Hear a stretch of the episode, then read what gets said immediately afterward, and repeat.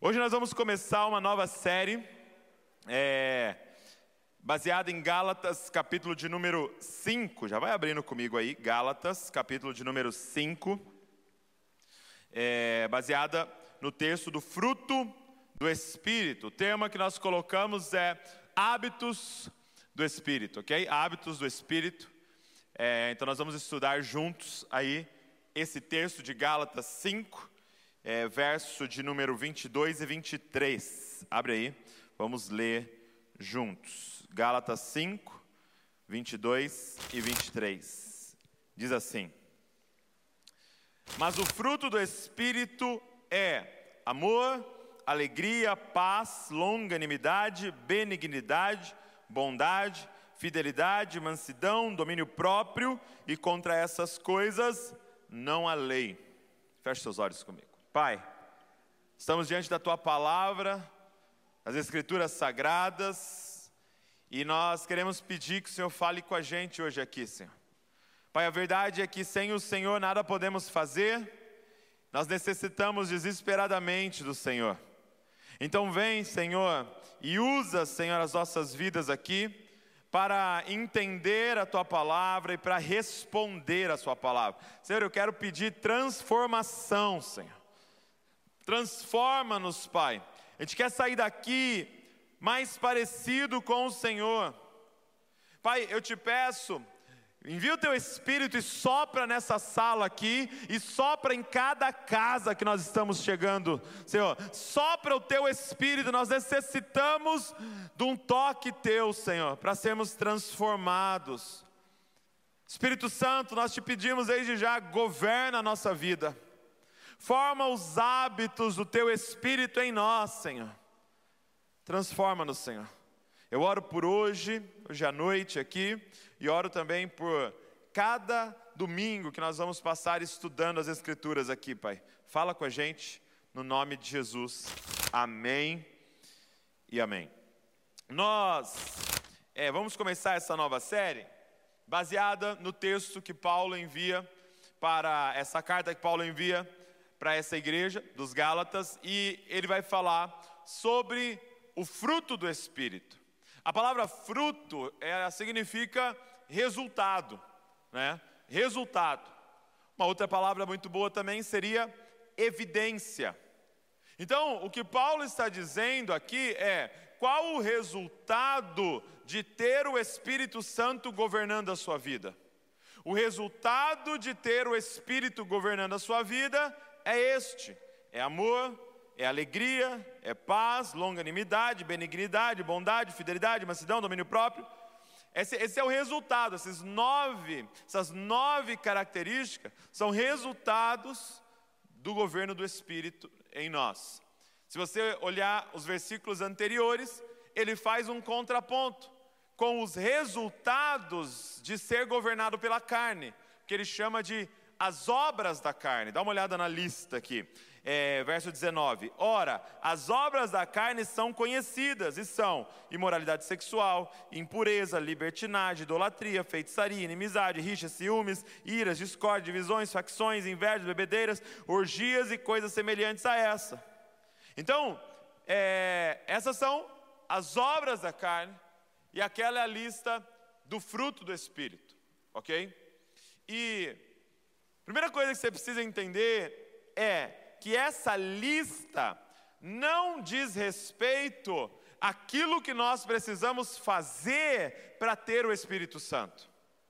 Então não é, ah, eu preciso amar, preciso ser paciente, preciso ser bondoso, preciso ter domínio próprio, tal, para eu ter o Espírito Santo. Não, essa lista é a evidência que o Espírito está na sua vida. Então, quando o Espírito está na minha vida, essa é a evidência. Portanto, quando eu não encontro na minha vida essa lista, eu não vou lutar para ter a lista, eu vou então me questionar se tenho o Espírito ou se o Espírito está governando a minha vida. Por que, que nós decidimos colocar o nome hábitos? Hábitos do Espírito. Porque o que são hábitos, gente? Hábitos, presta atenção no que eu vou te falar. Hábitos são os comportamentos que revelam quem habita em você. Hábito revela habitação. Quem entendeu? Hábitos revelam quem habita em mim. Por exemplo, os hábitos da minha casa são. É, é, a minha casa tem uma série de hábitos, porque tem moradores lá dentro. Porque a minha família mora lá, então, como a minha família ocupa essa casa, eu tenho um, hábitos. Se outra família for viver na minha casa, os hábitos daquela casa vão mudar. Você repara que é a mesma casa, mas os hábitos dependem da habitação, os hábitos dependem de quem governa aquela casa. Então a pergunta para hoje à noite é essa: quem habita em você? Não me responda. Mostre-me os seus hábitos. Não verbalize para mim, porque a verdade é que chega de hipocrisia. É mostre para mim quais são os seus hábitos, porque os seus hábitos revelam quem habita em você. O Espírito Santo, gente, é a coisa mais maravilhosa que existe. Porque o que é o Espírito Santo? Você que está aqui há pouco tempo, você que está conectado com a gente e que não está há muito tempo na igreja, ou é a sua primeira vez, o Espírito Santo é Deus, Deus habitando em nós. Tem, tem uma, uma notícia melhor. Deus quer habitar em nós, Deus quer viver com a gente, Deus quer estar todos os dias com a gente, Deus quer estar tá tão próximo de você que Ele decidiu vir para dentro de você. O Espírito Santo é a gente casando com Deus e nos tornando um. Ah, cara. Sem noção que você que nasceu de novo e tem o Espírito Santo, não existe nem um momento que você está sozinho. Não tem como ficar sozinho. Pode fechar a porta, pode trancar a porta, pode se esconder aonde você quiser. Ele está lá. Onde? Em você. Ele sabe os seus pensamentos, suas intenções. Antes de sair a palavra da sua boca, ele já sabe. Por quê? Porque ele habita em nós. Agora, você pode dizer, Douglas, eu tenho certeza que eu nasci de novo. Eu tenho certeza que eu recebi o Espírito Santo. Eu tenho certeza no meu espírito, porque o, o Espírito é, comunica com o meu espírito que eu sou filho de Deus. Mas eu tenho mais da lista da obra da carne do que da lista do fruto do Espírito. Por quê? Porque você precisa entender que nessa casa chamada eu tem dois habitantes. O que Paulo está dizendo aqui é: tem dois habitando em você nesse momento, a carne e o espírito. E a carne milita contra o espírito e o espírito milita contra a carne. Então os seus hábitos revelam quem está vencendo. Os seus hábitos revelam quem está governando essa casa. E a carne, ela quer fazer a sua vontade. O espírito quer fazer a vontade do Pai a vontade do Pai, a vontade boa, perfeita e agradável de Deus. Agora, olha que interessante, quando a gente olha para o texto, no 19, ele fala sobre as obras da carne, no plural, obras da carne. Mas quando eu olho para o 22, ele fala sobre o fruto do Espírito. As duas coisas têm listas, são nove frutos do Espírito, e eu não contei mais um monte de obras da carne aqui. Por que, que é obras da carne e o fruto do Espírito? Um outro questionamento é: por que, que são os dons do Espírito e o fruto do Espírito? Por que, que um está no plural, o outro no singular? A resposta é muito simples. É, porque as obras da carne, os resultados de alguém que a carne governa, é mais ou menos como se fosse um cardápio, ok? Então imagina, você chegou ali no restaurante de Satã, e te dão um menu. O que, que vai hoje aí? Uma imoralidade sexual, uma impureza, uma libertinagem, uma idolatria, que tal, ó, uma feitiçaria temperadinha, uma inimizade, uma rixa. É como se fosse um cardápio. Ou seja, quem aqui hoje, ou você que está em casa, está sendo governado pela carne, você escolhe dessa lista o que, que você vai viver. É, é muito difícil alguém gabaritar todas, né? Talvez um corintiano chegue perto. Brincadeira, tô nada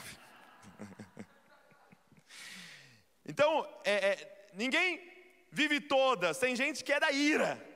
Tem gente que é mais da imoralidade sexual, tem gente que é mais do, do, do, ciúme, tem gente que é tomado. Então é como se fosse uma lista. Então são as obras da carne, porque você escolhe dessa lista, mas é o fruto do Espírito, porque você não escolhe da lista. Se você tiver, você tem todos. Então é o fruto do Espírito, porque não é um menu para você escolher. Não tem como você falar assim, não, o Espírito me governa, mas ele me governa mais para a mansidão, assim, para o domínio próprio, não, nem tanto. Eu não sou muito da paciência, eu sou mais aqui do amor, sabe? Não, não, não, é o fruto do Espírito. Achei muito legal a forma que o Jonas, pastor Jonas, Comunidade da Esperança, é, explicou, porque muitas vezes eu vi explicações de que é, o fruto do Espírito era como uma mexerica, né? Dependendo da região do país, aí uma pocã ou uma tangerina, né? Como aquela fruta que tem gomos. Então, os nove gomos do fruto seria essas nove características aqui. Mas ele, ele diz que talvez não seria a melhor forma de ilustrar, porque é, é, você vai igualar os nove. Talvez a melhor forma de explicar seria um fruto em camadas ok? É como se eu conseguisse tirar a primeira camada, tem uma por baixo. Eu tiro a outra camada, tem mais uma por baixo. Eu tiro a outra camada e tem outra por baixo. Então, olha que interessante. É como se a lista de Paulo tivesse de trás para frente.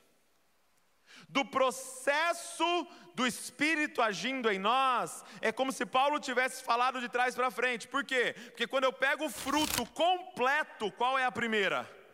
O amor. Aí eu tiro, só que na verdade ela é a última. Eu tiro essa primeira, que é a última, e aí eu tenho uma por baixo, outra por baixo, outra por baixo. Então qual seria a primeira lá no centro? Domínio próprio. E é muito interessante porque é exatamente como Pedro coloca na lista dele em 2 Pedro, capítulo número 1 que o domínio próprio, é, é, é, ele vai colocar que a semente seria a fé, a fé em Jesus que salva, então o Espírito vem para a sua vida, e a partir dessa semente você tem o domínio próprio, e aí vai sendo gerado tudo isso em você, até que é formado o amor. E o amor, então, sendo o ápice da maturidade cristã, tudo termina no amor, em amar, em encarnar o amor.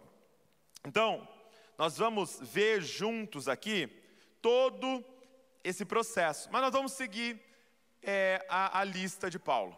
Nós vamos seguir essa lista é, semana após semana, vai ser nessa, nessa sequência. Então, hoje, falar do amor, semana que vem, nós vamos falar de alegria, depois de paz, de longanimidade, benignidade. Nós vamos seguir essa lista. Então, hoje, eu quero conversar com você sobre amor, ok? Amor.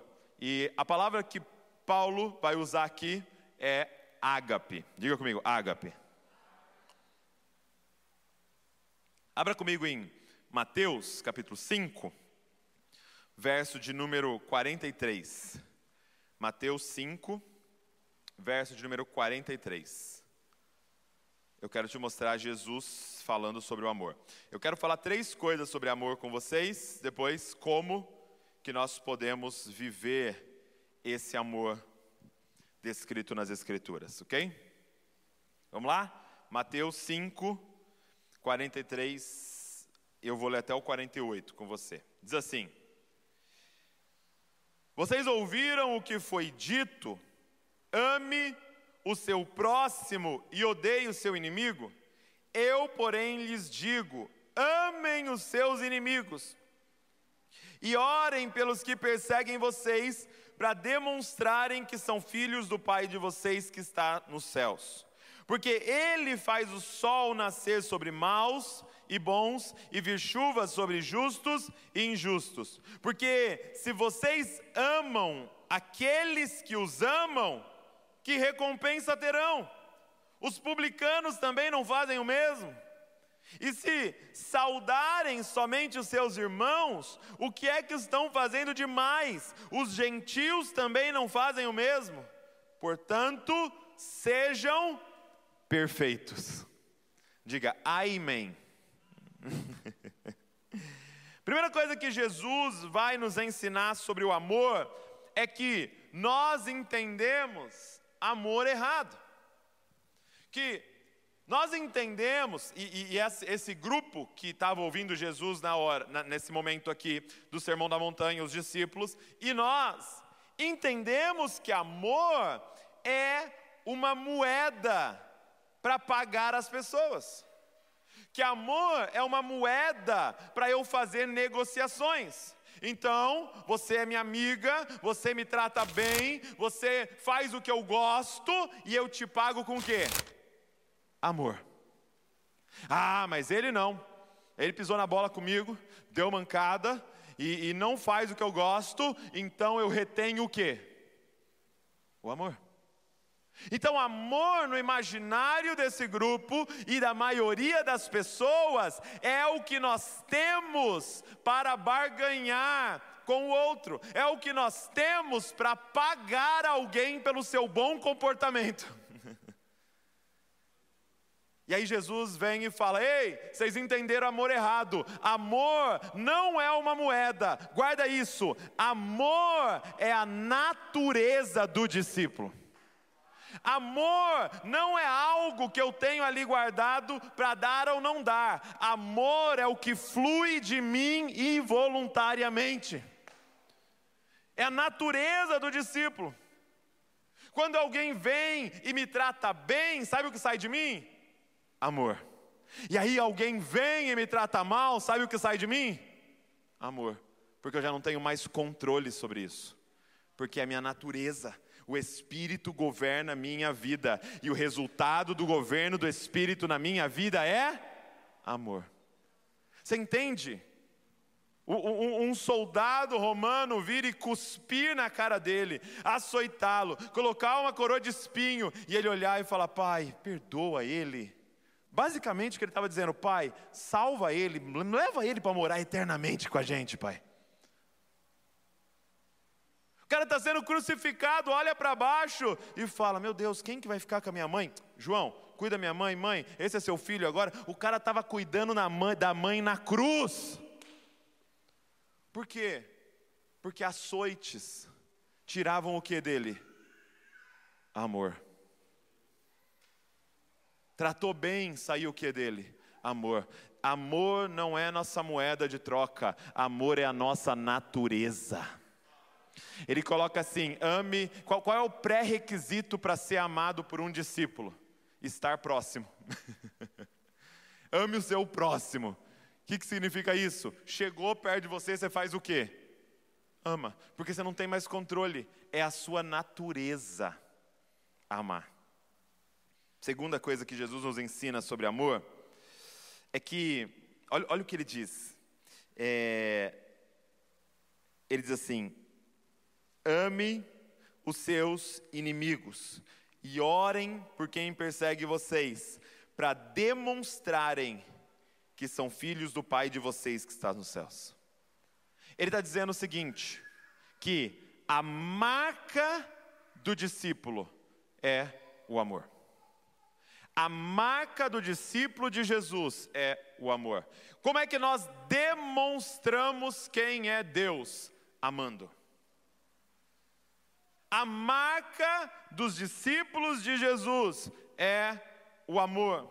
Olha o que ele escreveu, o que, o que ele disse, perdão, em João 13, 34. Você não precisa abrir. João 13, 34. Eu lhes dou um novo mandamento que, vos, que vocês amem uns aos outros, assim como eu os amei, que também vocês amem uns aos outros. Nisto todos conhecerão que vocês são meus discípulos, se tiverem amor uns aos outros. Qual é o nosso logotipo, gente? O amor. Qual é o nosso outdoor, gente? O amor. Qual é o, o, o LED que deveria estar grudado na nossa testa? O amor. Só que hoje, essa não é a nossa marca, gente. Pergunta para qualquer pessoa. Eu vou, eu vou falar uma palavra, você, venha, você fala para mim a primeira coisa que vem na sua cabeça: evangélico. A pessoa responde: amor. Gente, está dando vergonha de falar que, eu, que é evangélico. O que, que você é? é? Só um negócio. eu sou uma parada aí. É... Está tendo que, né? Sou discípulo de Jesus, eu sou.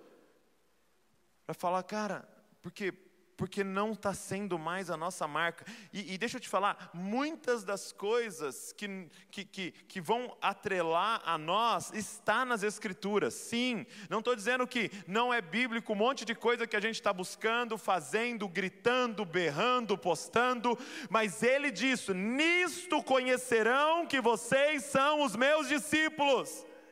Nisto conhecerão vocês, isso aqui vai ser divulgado, isso aqui deve se destacar, isso aqui deve estar com letras garrafais, isso aqui deve ser o bold do texto.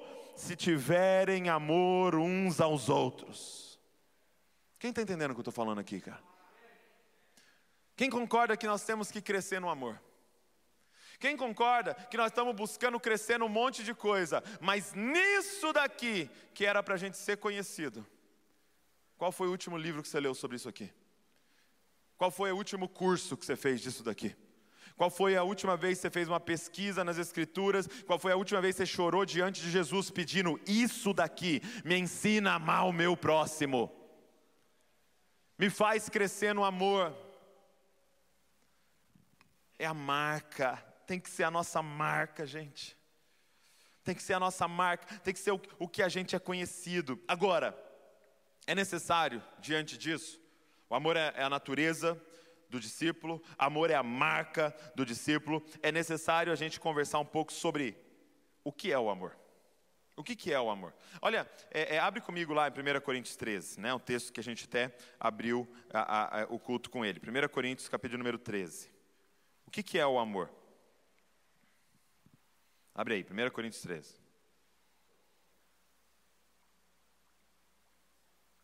Olha que lindo esse texto sobre o amor. Diz assim: primeiro ele começa argumentando da importância do amor. Ainda que eu fale as línguas dos homens e dos anjos, se não tiver amor, serei como bronze que soa, ou como símbolo que retine. Ainda que eu tenha o dom de profetizar e conheça todos os mistérios e toda a ciência, ainda que eu tenha tamanha fé a ponto de transportar montes, se não tiver amor, nada serei. E ainda que eu distribua todos os meus bens entre os pobres, e ainda que eu entregue o meu próprio corpo para ser queimado, se não tiver amor, isso de nada me adiantará. Primeiro, a prioridade aqui é o amor. Tanto que o texto, é, é, o versículo anterior, é, é, do, do, do 1 Coríntios 13, o, o último do 12 diz assim: Eu passo a mostrar-lhes um caminho ainda mais excelente. Excelência nas Escrituras é o amor. Por isso que Jesus termina dizendo: amem uns aos outros, sejam perfeitos. Porque o que é ser perfeito nas Escrituras? Amar. Esse é o caminho excelente, o amor. Agora, Paulo vai definir o que é o amor. E ele diz assim, verso de número 4: O amor é paciente e bondoso. O amor não arde em ciúmes, não se envaidece, não é orgulhoso, não se conduz de forma inconveniente, não busca os seus interesses, não se irrita, não se ressente do mal. O amor não se alegra com a injustiça, mas se alegra com a verdade. O amor tudo sofre, tudo crê, tudo espera, tudo suporta. Você concorda comigo que quando você olha para essa lista e fala: peraí, peraí, peraí, eu tinha aprendido que amor é um sentimento, mas ele está me falando que amor ele pode ser paciente, que o amor pode ser bondoso, que o amor pode ter, é, é, é, pode ter ciúmes ou não ter ciúmes, que o amor pode se conduzir de forma inconveniente, que o amor busca interesse, que o amor alegra. Como é que o amor se alegra se o amor é um sentimento? Entenda uma coisa, geração: o amor não é um sentimento. Muito tem sido feito em nome do amor. Ah, não, isso pode, porque tem amor envolvido. Deus não é amor, e não sei o que pode, porque o amor. Ah, mas em nome do amor a gente faz uma coisa. Deixa eu te falar o que é o amor nas Escrituras. O amor é uma pessoa. O amor tem perna, o amor tem braço, o amor tem boca, o amor tem olho. O amor encarnou na nossa frente. E se não for como Ele, não é amor. Quem está entendendo o que eu estou falando? Olha isso aqui que ele está dizendo. O amor tem uma série de hábitos. O amor se comporta. Ele está dizendo para mim que o amor, ele se comporta de uma forma, que o amor tem hábitos. E eu quero, nesse momento, que você entenda de forma muito prática. De novo, não é um sentimento. O amor não é um sentimento para a gente ficar filosofando. O amor é algo para a gente encarnar. É algo para eu e você fazermos. A gente pode sair daqui agora sem sentir nada e fazer o amor. E viver o amor. E encarnar o amor. Ele vai dizer o seguinte, no verso de número 4, né? Vamos transformar isso em hábitos. O amor, amor é ter o hábito de ser paciente com as pessoas. Ei, você é alguém paciente? Você é paciente com seu marido? Você é paciente com a sua esposa? Você é paciente com seus filhos? Você é paciente com quem você lidera ou quem lidera você? Você é paciente no trânsito? Porque amor não é algo gostosinho que eu sinto aqui. Amor é uma forma que eu me comporto fora.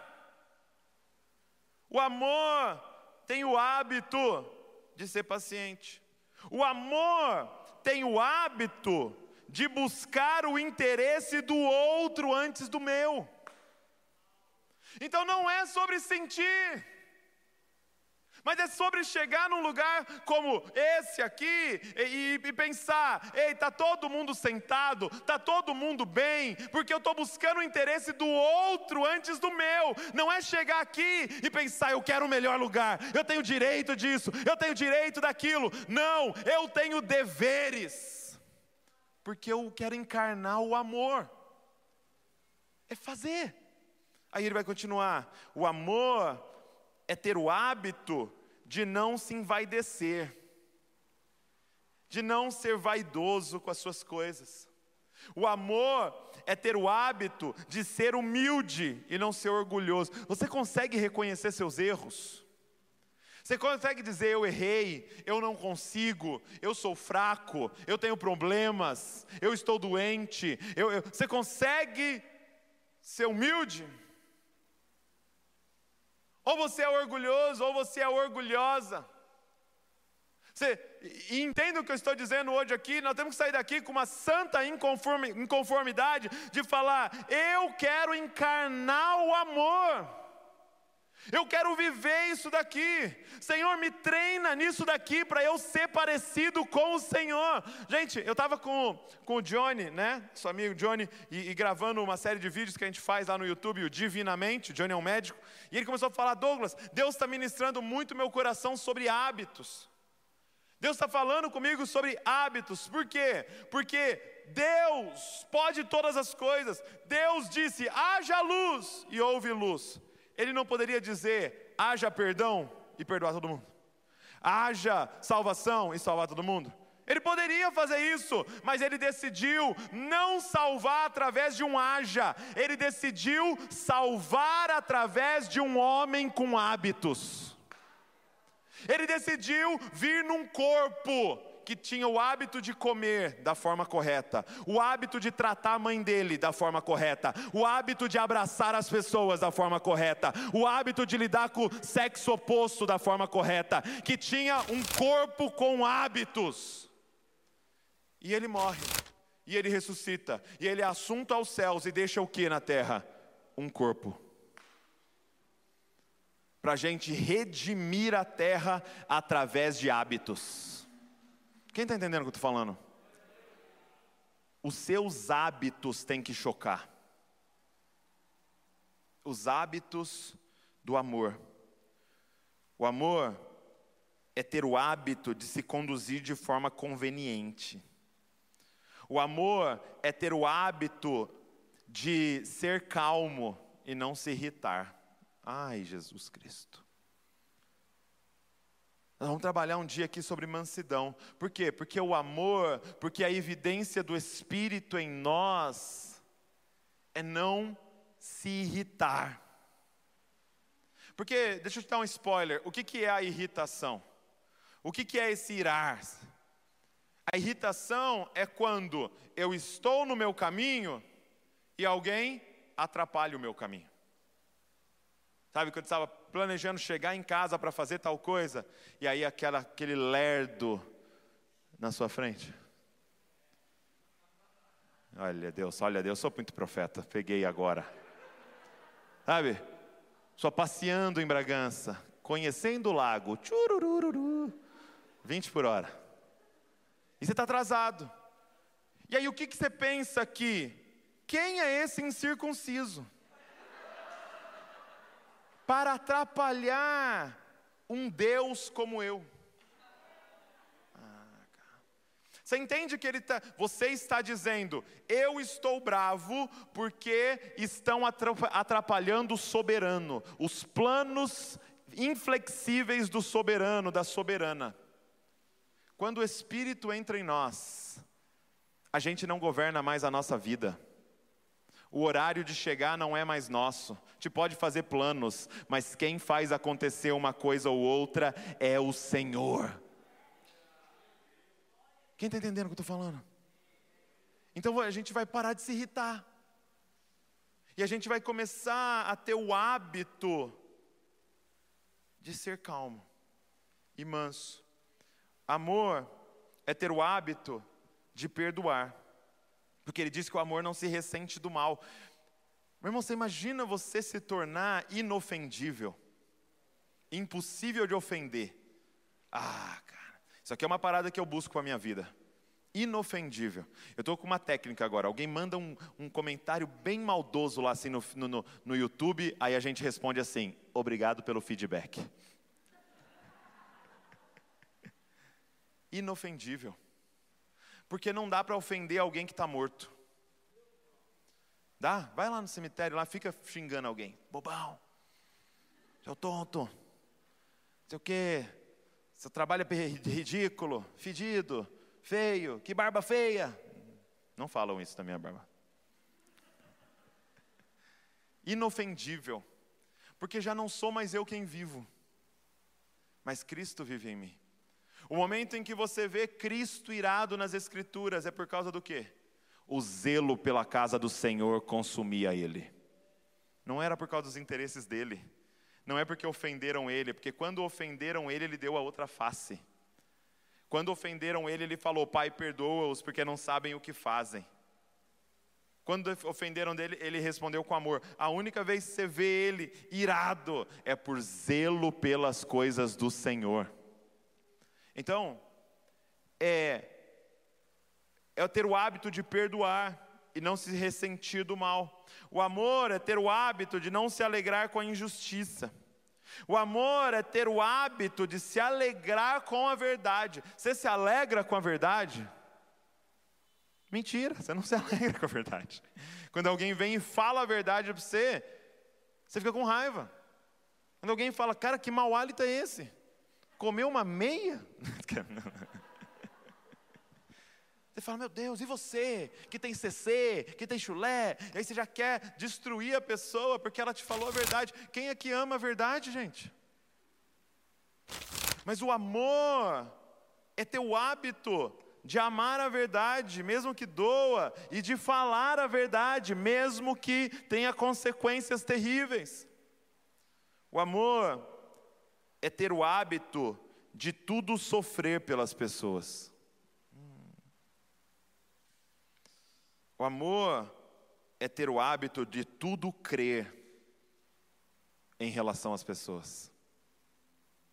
O amor é ter o hábito de tudo esperar por causa das pessoas. O amor é ter o hábito de tudo suportar pelo meu próximo. O amor é ter o hábito de ser igual a Jesus. O amor é ter o hábito de ser um espelho que reflete o que Jesus fez para você com as outras pessoas. O amor, cara. Essa é a nossa natureza se você deixar o Espírito governar.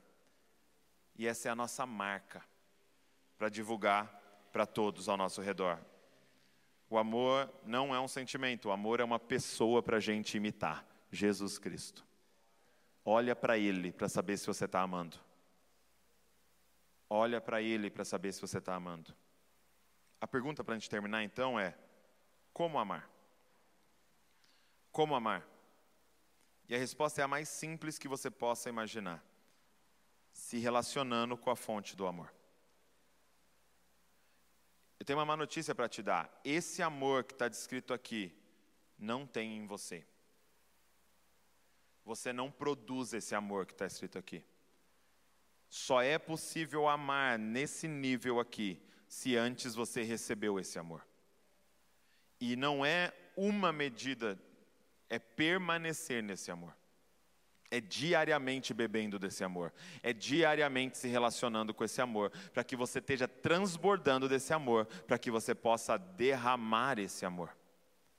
Ele está dizendo: esse amor é o resultado do Deus em nós. Então, eu quero te desafiar a se relacionar com a fonte do amor diariamente, para que esse amor possa fluir de dentro de você. De re, se relacionar com Deus é, é diariamente, para que esse amor possa fluir através de você. Eu quero te mostrar um texto que fala exatamente isso. É, eu senti muito forte no, no meu espírito quando eu estava preparando, que era só para eu ler para vocês. Não é para eu dar grandes explicações, é, usar ilustrações. A palavra de Deus vai fazer o serviço agora aqui. Feche seus olhos comigo. E eu quero que você só ouça. Eu quero que você feche seus olhos. Você que está em casa, feche seus olhos. E somente deixe essas palavras penetrarem o seu coração, penetrarem a sua alma, tocarem o teu espírito. João 15, eu vou ler para vocês. Jesus diz assim: Eu sou a videira verdadeira, e o meu pai é o lavrador. Todo ramo que estando em mim não der fruto, ele o corta. E todo que dá fruto, ele limpa para que produza mais fruto ainda. Vocês já estão limpos por causa da palavra que lhes tenho falado. Permaneçam em mim, e eu permanecerei em vocês. Como o ramo não pode produzir fruto de si mesmo, se não permanecer na videira, assim vocês não podem dar fruto, se não permanecerem em mim. Eu sou a videira, vocês são os ramos.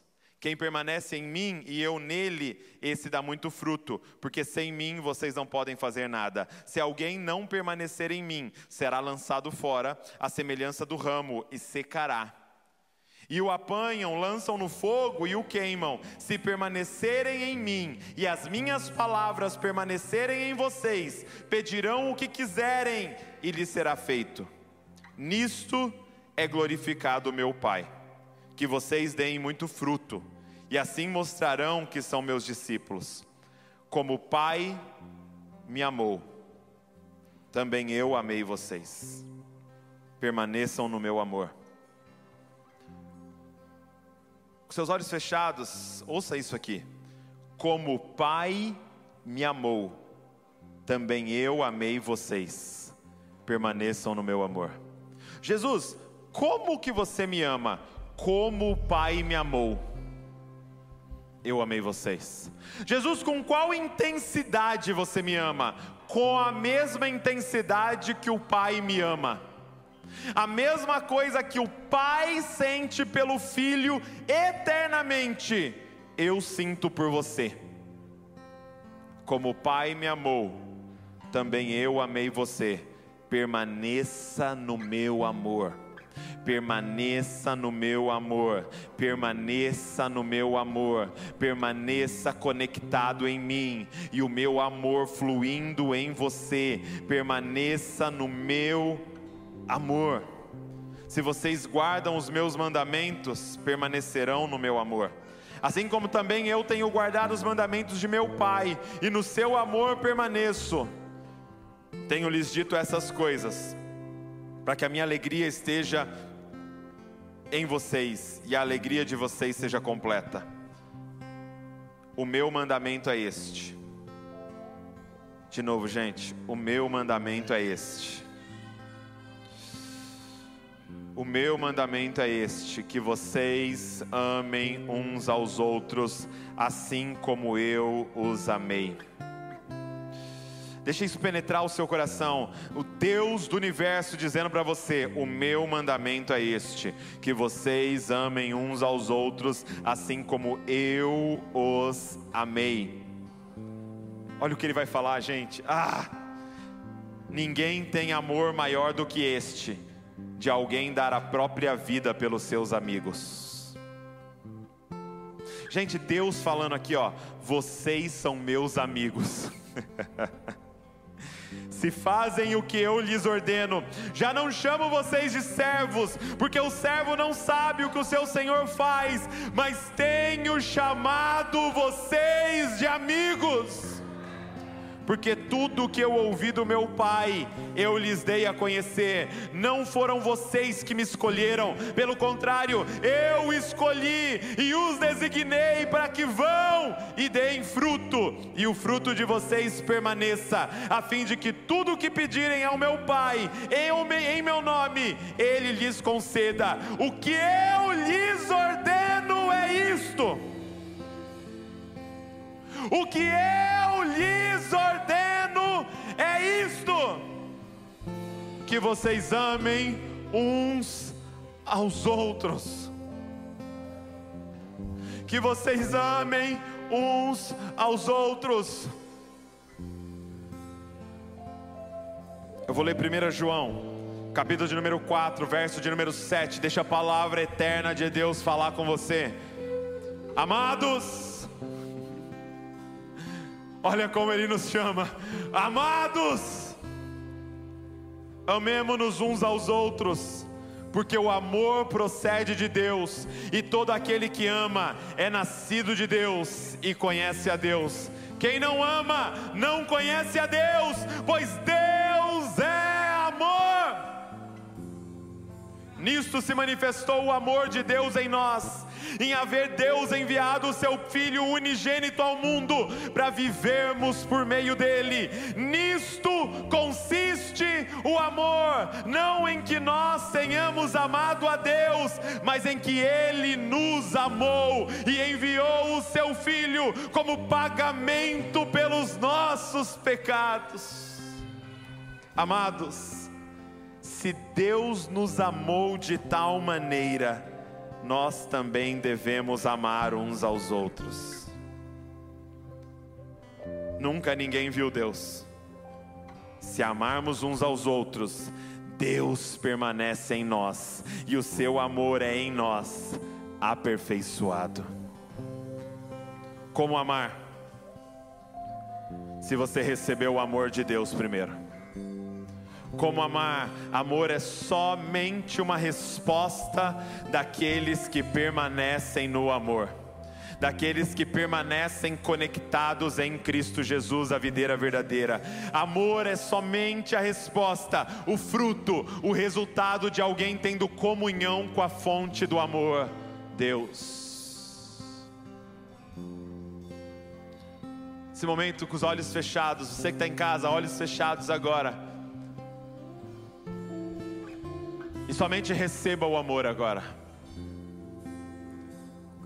Saiba de uma coisa hoje aqui: você é amado, você é amada, você é menina dos olhos, você teve os seus pecados perdoados. Ele enviou o único filho dele, o unigênito, para adotar você e ele se tornar o primogênito de uma família com muitos filhos. Você é amada, você é amado. Recebe esse amor, vamos. Recebe esse amor.